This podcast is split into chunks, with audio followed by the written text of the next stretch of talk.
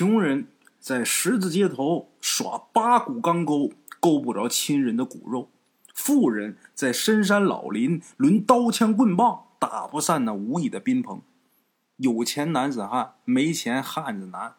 大英雄手中钢枪，翻江倒海也难挡“饥寒穷”三个字。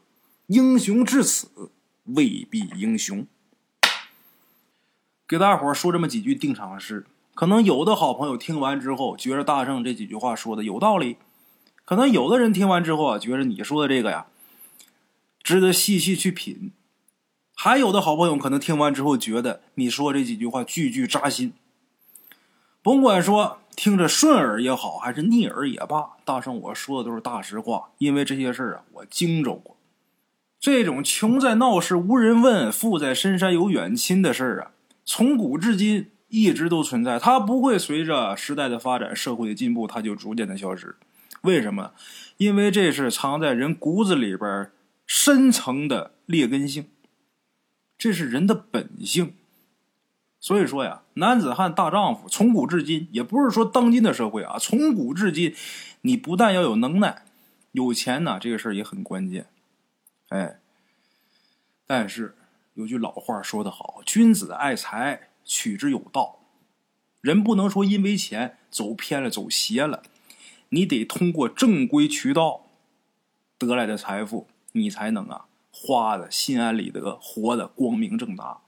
哎今天呢，大圣就跟大伙说这么一个关于藏经的一个小故事。话说呀，在古时候有这么一位清官，这人名字叫什么呢？姓徐，单字一个进，前进的进。这人叫徐进。徐进这人呐，为人正直，两袖清风，从来没有过贪污啊、克扣啊这些个举动，深受天子的赏识。官拜尚书，为朝中重臣。这种人呐，得重用。这朝中啊，有忠臣就得有奸臣。聪明莫过帝王，伶俐莫过买卖。咱说能当了皇上的，那脑子真不是白给的。他最会玩人，有一忠臣替他办事，有一奸臣呐，互相牵制这忠臣呢。他在中间，皇帝永远是最大的利益者。哎，有忠臣徐进，还有一奸臣叫严卓。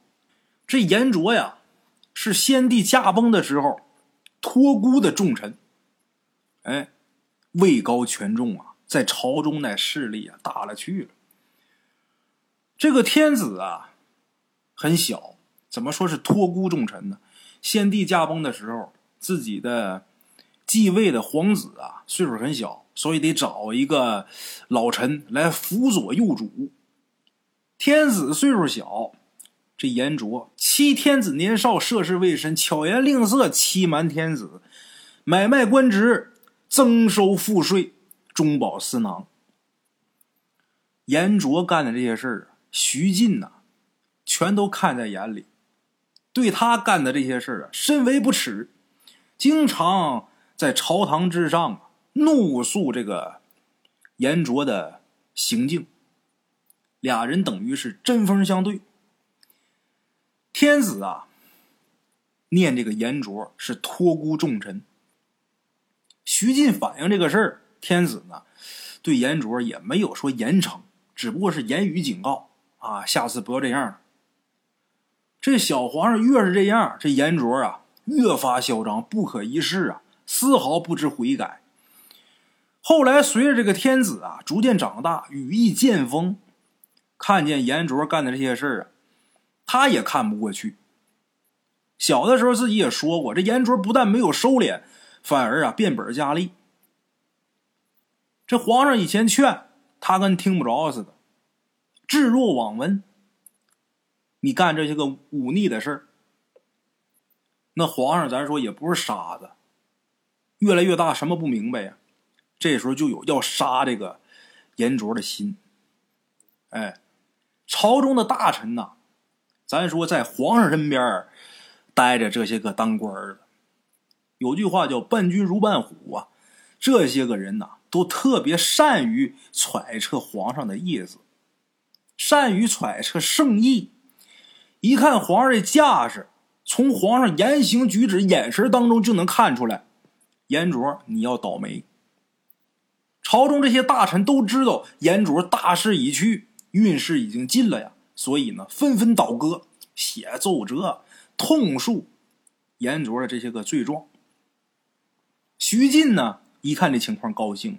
本以为这回严卓必死无疑呀，没成想这严卓啊，竟然在绝境当中逢生，销毁证据，巧言辩解，处处占得先机。死局，必死的局，居然被严卓给盘活了。而且从那以后，这严卓啊，鸿运当头，犹如天助。这天子就跟鬼迷心窍似的，对严卓啊信任有加，让严卓升官加爵，位极人臣。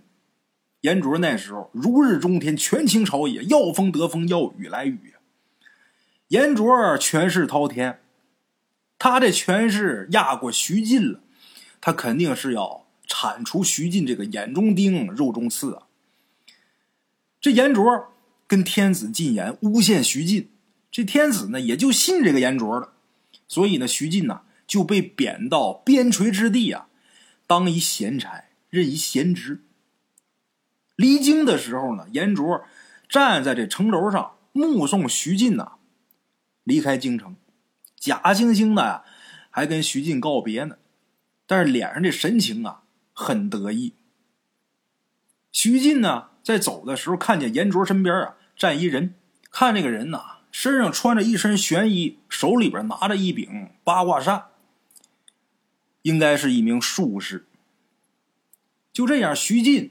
就被稀里糊涂的贬到边陲之地啊，任一闲职。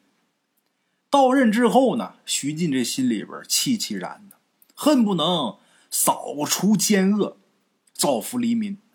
每天呢，他这是个闲职，没事干，去河边钓钓鱼，散散步，以解忧绪。有这么一天呢，徐进来到河边，来到河边，看见河边已经有一个人在那钓鱼呢。这人呢，穿着一袭白衣，风姿秀逸。这人看见徐进之后啊，盯着徐进看了半天，打量许久。看了徐进一会儿之后，这人显得颇为惊讶，然后啊，把鱼竿放下，走到徐进跟前，上前作揖，然后就说：“呀，在下呀，略懂观相之术，见这位大人面貌非凡，为青云之相，有左右天下之能。”应当在朝堂之上为国效力，为民谋福啊！怎么沦落至此，以钓鱼消磨时光呢？徐进听这人说完之后啊，就知道这人呐，肯定不是凡夫俗子。这些事儿他手底那些当差的都不知道，这人一眼就能看得出来。所以呢，徐进呐，这会儿心里边也是憋闷，他就把这个当朝奸臣当道这个事儿。怎么怎么败坏朝纲的，怎么怎么陷害自己的这些事儿，都跟这位说了。这人听完之后啊，跟徐进说：“呃，我曾夜观天象，见国运昌隆，本应该是太平盛世，但是现在这世道却不然，苛捐杂税颇多，老百姓深受其苦，与天象不符。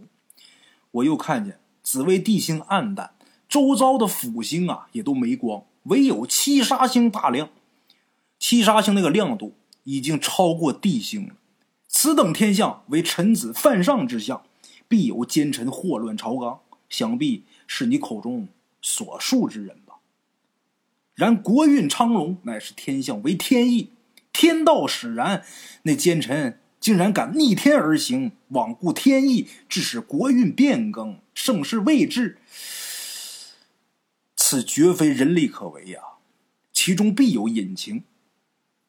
徐进一听，眼前这位说的这么玄妙，跟姜子牙、周公在世似的啊！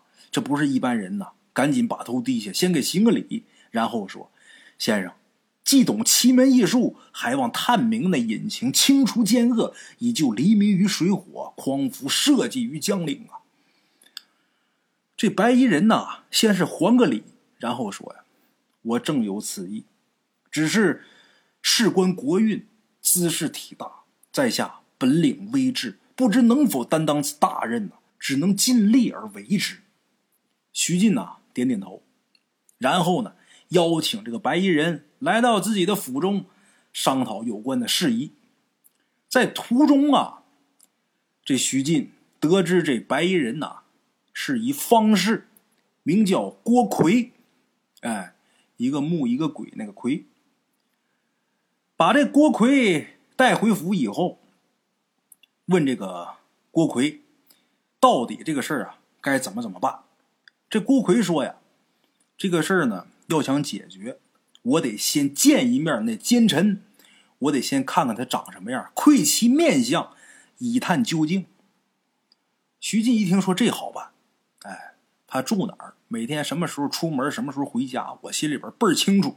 我们俩斗这么多年了。徐进当即呀，就让人备好马车，俩人呐共赴京城。简言杰说：“一路无话。”俩人抵达京城，在傍晚的时候啊，隐藏好，藏在这个严府门前不远的一棵槐树后边。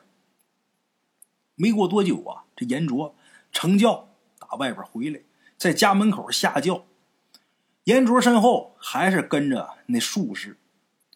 郭奎乍一看见这个严卓呀，马上这脸就变色了，大惊失色呀。郭奎跟徐进说：“此人周身呐，竟然有龙气缠绕啊，怪不得他鸿运当头，气运齐天呐。”徐进一见郭奎这么说，也是大吃一惊：“龙气护身，龙气缠绕，那龙气那不是天子独有的吗？难道说那严卓？”他有天子的命吗？郭奎说呀：“我看此人这面貌啊，没有帝王的命。他不是真龙天子，但是却有龙气环身，这事确实让人不解。”郭奎沉思片刻之后啊，突然间面色凝重，莫非？徐进看着郭奎呀，等他解释呢。郭奎说呀：“人之气运，本为天定。”人的这个气运是老天爷定的，轻易是不可能变的。但是呢，我祖上啊，却写出过一本可以改变人气运的书。这书呢叫《藏经》。如果要是按照此书当中所记载的，把人葬于风水宝地，是可以惠及后世子孙的。不仅如此，书中啊还有一章写有活葬之术。徐进大吃一惊，活葬之术。郭奎看徐进这个神情啊，给他解释：此术啊，不是说把活人给下葬，而是啊，把活人的头发跟指甲用写有他生辰八字的那个红纸包好，然后放在棺材里边，埋在坟地当中。在施术把周遭的死气引入坟中，在死气的加持下，那个人的运势啊，必定是强盛到极致，万事皆顺，无往不利。只不过呀，此术是极损阴德的事有违天命。用此术的人呢，也必遭天谴。如果要是破了这个术的话，受术之人当即就得死。顿了顿，这郭奎呀又说：“想必那奸臣严卓便是用了此术改变了运势。只不过呢，他没有把棺材葬于阴地。”而是把棺材葬在龙脉之上，窃取了龙气。这龙气入了他的墓穴，才让他这运势如此的逆天，无人可挡。也正因如此，龙脉受损，削弱了国运，让江山动荡，社稷不稳。这时候，徐进就不明白，说：“你说这个秘术啊，是你祖上写的？你说你祖上写的秘术，这严卓。”他是怎么知道的呢？郭奎这时候沉思片刻，说：“呀，我先前呐见严卓身后跟着一术士，想必呀肯定是他在帮严卓，他帮严卓施展此术。只不过那术士啊到底是什么来头，现在我还不知道。”徐进呐又问郭奎：“那这术该怎么破解呀？”郭奎这时候笑着说。这个呀，倒也容易，只要是找到严卓葬棺之地，把棺材打开，关中龙气外泄，他这个术啊也就破了。三天之后是二月二龙兴之日，到时候啊龙气大盛，肯定会涌进棺材里边。他那棺材呀，势必是难以承受。那术士他肯定得前往墓地去施术压棺，咱就借这机会，正好跟着他，找到葬棺之处。徐进一听这是好主意啊，点点头，然后啊，跟郭奎二人就离开了严府。简短截说，一晃三天过去了，第四天的时候，二月二龙抬头。徐进跟郭奎俩人啊，再一次来到严府门前，藏在那棵树后边。没过多大一会儿，就见严府那术士啊，果然是独自一个人出了府门。俩人啊，远远的在后边尾随，后边跟着，跟着这个术士啊，进了一座山。那山呢，巍峨高耸，蜿蜒绵亘。远远一看呐，确实如同一条巨龙。就见那术士到了。龙头那个位置，这龙头高昂，臂力千仞，很陡峭。看这术士登上龙头，上面还真有一坟墓。这术士到那之后，先是左右观望一番，看四下无人，把这坟呢给挖开，露出里边的棺木，然后拿出四张符咒，分别是镇于这棺木的四角，又拿出一个木偶，那木偶啊盘膝而坐，栩栩如生。这术士把这木偶啊放在这个棺材上，然后呢，用土石把这棺木啊又给埋起来了，恢复如初。又绕着这个坟周围啊查看了一圈，一看没什么纰漏，才离开。徐进跟郭奎俩人啊，在这个树丛里边藏着呢。一看这术士啊走了，他俩打这个树丛里边出来了。出来之后，挖开坟，把术士先前贴在棺材上的那四张符咒悉数全都给揭下来了，给取出来了。这四张符刚揭完，刚要去拿那木偶的时候，突然间就听见这山中深处啊轰隆作响，脚底下这山石啊晃动不已，那棺木盖子也开始抖了。这时候，郭奎喊：“快闪开！时辰已到，龙兴气盛。”没有这符咒，已经镇不住这关中龙气了。俩人呐，赶紧是躲闪到一边。这时候就听一声轰然巨响，那棺木啊，整个就炸裂了，棺材盖子飞出去好几丈远。就见关中这会儿升腾一股阴云之气，这股气渐渐化为龙形，然后消散于天地间。徐进、郭奎俩人啊，看的是目瞪口呆。这时候有一东西啊，从打天上掉下来了。郭奎上前一看，是那木偶。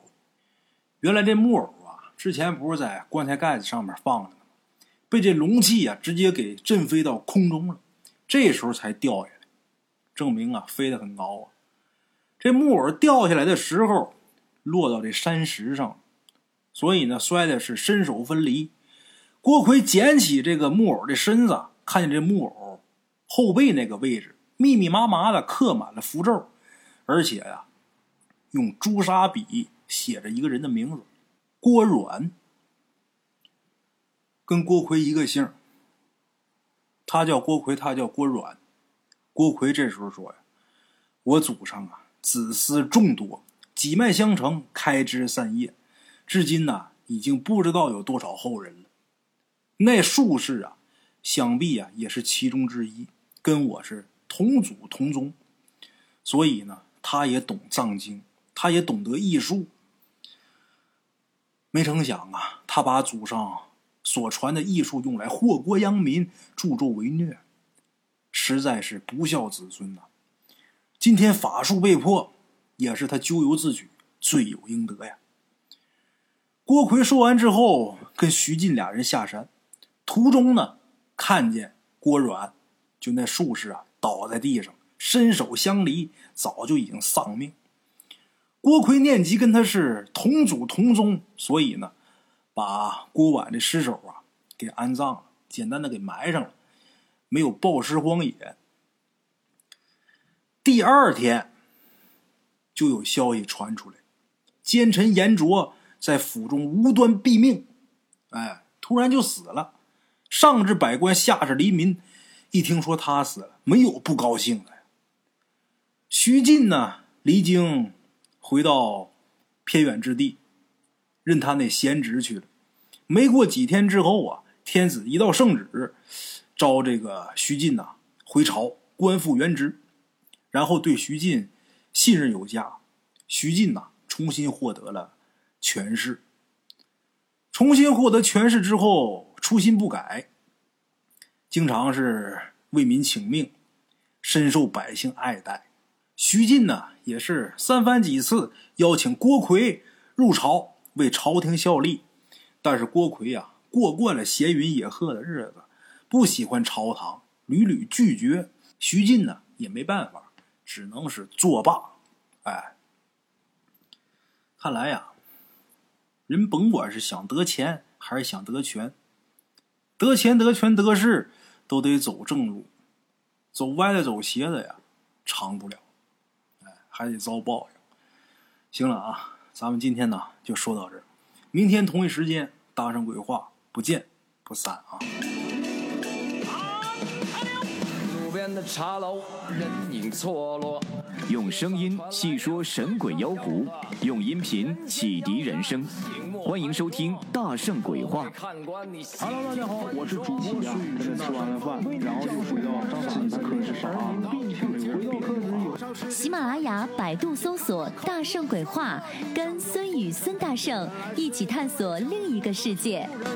那天山女子独守枯城，也只是感谢鬼友们，感谢鬼友们，感谢鬼友们一路陪伴。大圣鬼话，见字如面。欲知后事如何，且听我下回分说。